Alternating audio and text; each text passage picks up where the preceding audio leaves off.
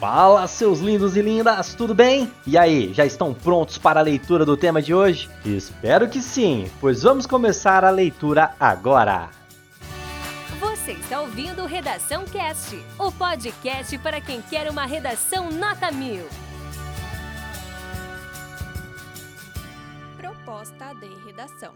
Partir da leitura dos textos motivadores seguintes e com base nos conhecimentos construídos ao longo de sua formação, redija texto dissertativo argumentativo em norma padrão da língua portuguesa sobre o tema. Brasil no mapa da fome, a persistência de um dilema histórico. Apresente proposta de intervenção que respeite os direitos humanos. Selecione, organize e relacione de forma coerente e coesa argumentos e fatos para a defesa de seu ponto de vista. Texto 1. Estamos diante de uma nova emergência nacional. Em 2022, 33 milhões e 100 mil pessoas estão passando fome no Brasil. Mais de metade da população brasileira, 58,7%, está em insegurança alimentar em algum nível e, de 10 famílias, apenas 4 possuem acesso total à alimentação. Esses e outros dados chocantes e gravíssimos estão no segundo inquérito nacional sobre insegurança alimentar no contexto da pandemia da Covid-19 no Brasil, realizado pela Rede Brasileira de Pesquisa em Soberania e Segurança Alimentar e Nutricional. Mais de 14 milhões de brasileiros passam fome em comparação com a última pesquisa realizada em 2020. Esse é o pior cenário já registrado no século 21 no Brasil. Segundo a ONU, somos o único país do mundo que saiu do mapa da fome graças à aplicação de políticas públicas de combate à fome bem consolidadas e retornou a ele sem passar por uma guerra.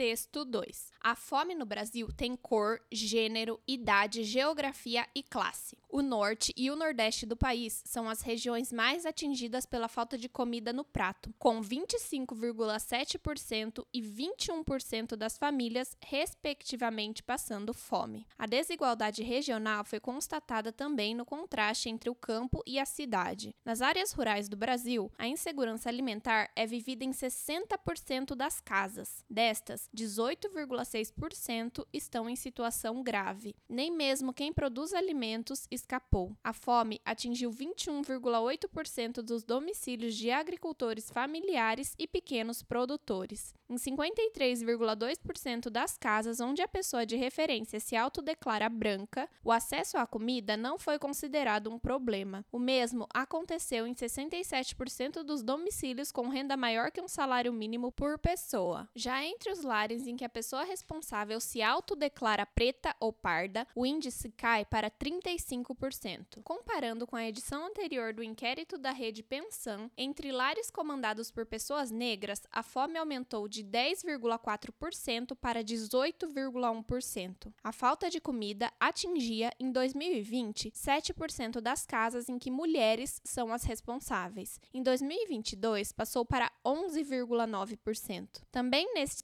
período, a dificuldade em conseguir alimentos em famílias com crianças dobrou. A fome afetava 9,4% delas e atualmente é a realidade de 18,1%. Texto 3. A insegurança alimentar é uma situação em que a população de um país ou região não tem acesso físico, social e econômico a recursos e alimentos nutritivos que atendam às suas necessidades dietéticas e preferências alimentares para uma vida ativa e saudável. De acordo com o documento aprovado na segunda Conferência Nacional de Segurança Alimentar e Nutricional e incorporado na Lei Orgânica de Segurança Alimentar e Nutricional, Lausanne, Lei número 11.346 de 15 de julho julho de 2006, a segurança alimentar é definida da seguinte maneira: a realização do direito de todos ao acesso regular e permanente a alimentos de qualidade, em quantidade suficiente, sem comprometer o acesso a outras necessidades essenciais, tendo como base práticas alimentares promotoras de saúde que respeitem a diversidade cultural e que sejam social, econômica e ambientalmente sustentáveis. Texto 4. O texto 4 trata-se de um gráfico. Favor verificar a proposta em PDF para melhor compreensão. Esse conteúdo é um oferecimento da Corrija-me, a plataforma preferida no ensino de redação.